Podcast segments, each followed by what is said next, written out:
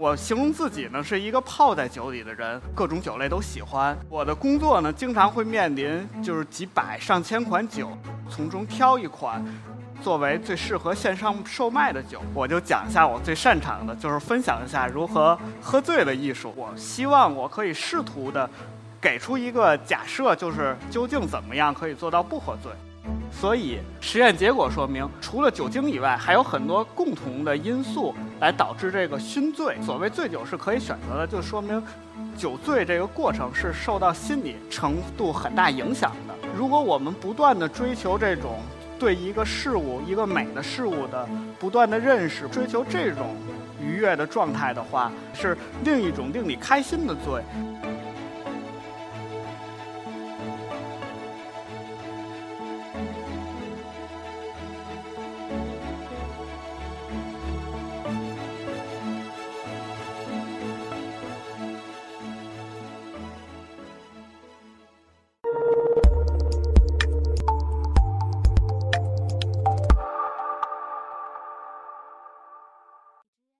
大家好，非常荣幸给大家带来这个分享。我今天给大家带来的分享的主题是醉酒的艺术。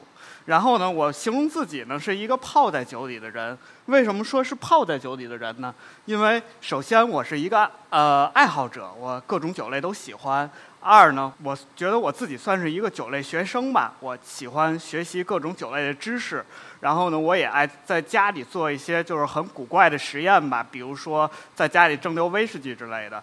然后久而久之呢，我慢慢成了一个酒类的工作者。然后最早我在一个传统的媒体做编辑，然后现在在电商做酒类的买手。我的工作呢，经常会面临就是几百上千款酒，然后从中挑一款，然后作为最适合线上售卖的酒。然后在这个过程中，有好多朋友就会问我说：“你做这份工作是不是酒量会很大？”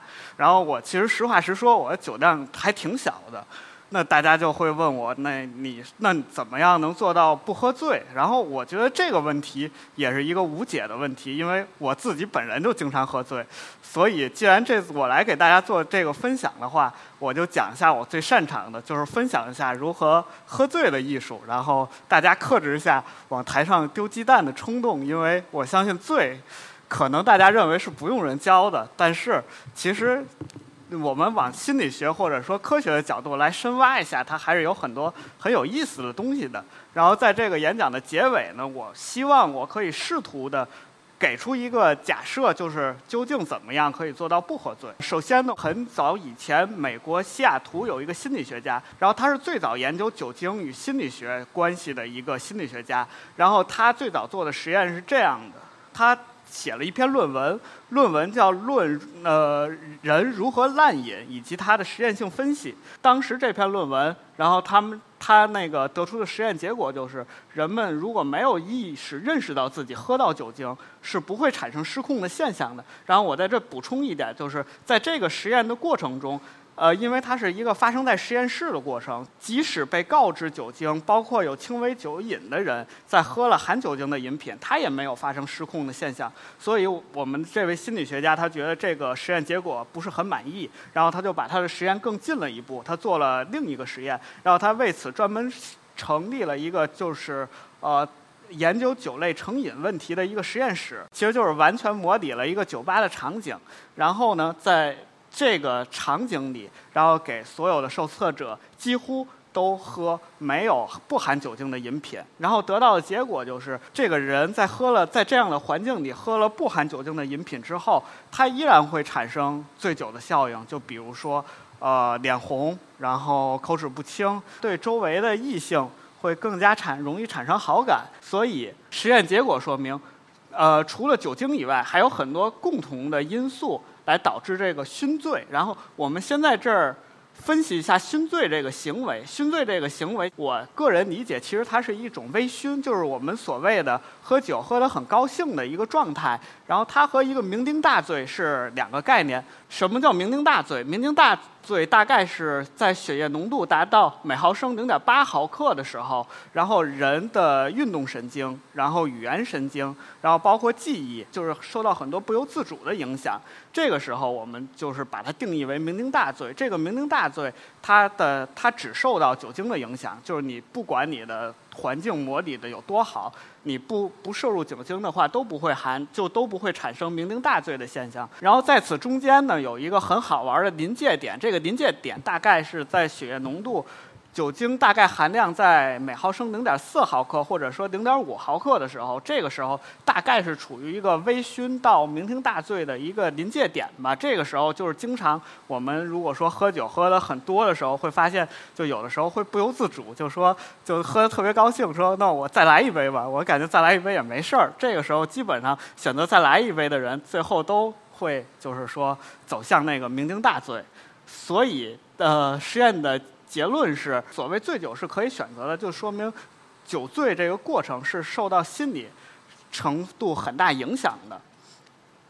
然后我们再说另一个实验，就是酒精究竟是如何影响人的，以及它和毒品的区别在哪里？我觉得可能大家可能会对第二个问题很感兴趣，但但我们一会儿再说。我们先说酒精是如何影响人的。首先。第二个实验室另一个心理学家，他是美国旧金山脑类研究中心的负责人。他做了一个实验，专门测量人体在酒精含量达到刚才所说的酩酊大醉零点八毫克每毫升的时候，呃，究竟大脑是如何运作的？他发现根本无法分析出来到底酒醉是具体是人脑中的哪个分区造成的，因为呃，酒精的分子它是一个。首先，它是一个很小的分子，然后它在进入神经以后，它可以快速的流动。二一个就是它的活跃性特别强，它会特别容易跟呃其他的呃分子发生反应。然后人脑中又是神经元极多的，所以呃以现在的科技的话，还找不出一个复杂反应具体走的神经网络。所以我说，为什么我举鸦片的例子？鸦片它是一个典型的单神经流向的一个。呃，在脑内的反应，就比如说，如果说鸦片内的物质进入人脑以后，它会快速的单一路径的，然后找到一个脑内会产生一个神经受体，然后它传到这个神经受体，然后这个神经受体传到再往多巴胺去传，然后在这个过程中会，呃，大脑会产生一个欢快的机制，然后这就是鸦片的作用过程。我想举一个贴近咱们现实的例子。就大家肯定有爱跑步的人，或者说跑马拉松的人。我不知道大家有没有一个经历，就是跑马拉松，你跑到一定的米数的时候，或者说你突破一个身体极限的时候，你会突然觉得特别嗨。跑步这个运动其实是上瘾的，它的过程其实是人脑会产生一个类刚才我们说的鸦片的物质，它叫脑吗啡，它会在。呃，人突破一个身体极限的时候，由大脑分泌出来。这个东西呢，最早是人的一个镇痛的机制，它会产生一个副作用。副作用就是一会让人特别开心、特别愉悦，达到一个近乎狂喜的感觉。我们接下来说。这个脑吗啡跟喝酒有什么关系？有一个第三个实验，这个实验就是争议性很强。它为了测脑吗啡与喝酒之间的关系，它首先有一个假定，就是喝酒的兴奋过程很可能是与脑吗啡相关的。然后他设计了一个实验，然后这个实验呢，就是批准起来很困难，因为他要先让呃受测者一步一组受测者呃体内就是注册真正的吗啡，然后另一组。受测者就是喝酒喝到那个零点八毫克每毫升甚至以上，在这个过程中，他得到的假定是，呃，脑吗啡可能与，呃，喝酒的兴奋状态就是有很好的。就相似性，但是并不能证明是绝对相关的。我为什么要证明兴奋？有一定医学知识的人总会说，酒其实不是兴奋剂，它是一个神经的抑制剂。但其实，在这些实验过程中，我们会发现，酒它因为是一个复杂的过程，它既是兴奋剂，也是抑制剂。所以，呃，可能脑吗啡产生与兴奋相关，但是。抑制的那一方面，我们今天暂时不讨论，让我们只说兴奋，然后和醉的关系。然后脑吗啡分泌产生的这个，就是类似于很开心的状态，然后可能等同于啊喝酒喝到微醺的感觉。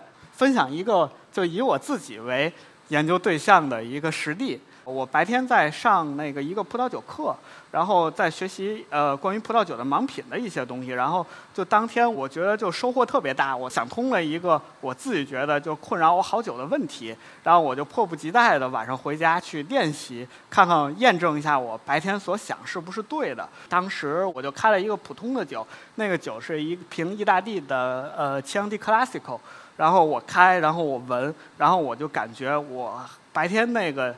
想通的东西好像还真的挺有效果的。然后我一边闻，然后我就觉得我对酒的理解好像越来越深。然后我就溜达来溜达去，然后去想这个事儿。突然我觉得我好像步速加快了，然后我就觉得自己好像突然就陷入了一个状态。它是一个很呃心灵很平静的一个呃狂喜。然后那个状态，我如果说一定要用语言表述的话，我就觉得我当时。喝那个酒的时候，因为那个它是意大利的一个小村庄，我我没有去过意大利的那个小村庄，然后但是我通过喝这个酒，我当时给我的一个确切感受就是，我好像就是有了一次去那个地方的经历吧。我当时有了这个体验以后，我觉得可以把酒醉分成两种状态。第一种状态就是我们刚才所研究的那些所说的那些，就是当血液浓度在。零点八毫克每毫升的时候，那种酩酊大醉，然后这就是我们所说的喝醉吧。其实还有另一种酒醉的状态，其实这个状态来自于你如果不只说酒的话，它是一个对事物本体达到一定认识的时候，呃，也是一个突破自己认知极限时，我认为是脑吗啡分泌产生出来的一种醉。然后我们前面探讨了这么多理论性的东西，说一点实际的，我们能可以用。这个酒醉来做些什么？只有一个字儿品，啊，我是这么认为的。这个观点其实是奥地利的一个经济学家，他叫熊彼特，他的一个观点是认为，你对一个任何一个具体事物的研究过程不断深入，然后你会得出一个类似于泛真理的一个东西，你用这个东西可以应用到其他的领域。我觉得类似于庄子所说的庖丁解牛所说的内容，就是我通过。沙流一个很具体的事儿，呃，我不断的研究，我达到了一个近乎道或者说是一个通达的状态。然后这个状态中，呃，你可以呃应用到你的呃工作生活，其实是有很大的帮助的。然后在这个过程，就是你对它不断挖、不断呃钻到最深的时候，这个在我看来其实就是品。我经常听好学生说，我解出来一道题，然后特别开心。它类似于一种这个状态。如果在现代的话，呃，我们看就经常，如果读书的话，你想通了一个很久没有想通的道理，这个时候会带来一个狂喜。或者说我听一首好的音乐，当我突然好像。知道作曲家在表达什么的时候，我可能会有一个狂喜；或者说我读一首诗，我理解了它的意象的时候，我可能会有一个狂喜。这个狂喜的过程，我认为其实就是品的过程。回到我们开始的问题，就是怎么喝酒喝不醉。然后我个人认为，就回到我们刚才所说的两种醉。第一种醉的话。呃，当你体内酒精浓度特别高的时候，它其实对脑吗啡的分泌是一个抑制的过程。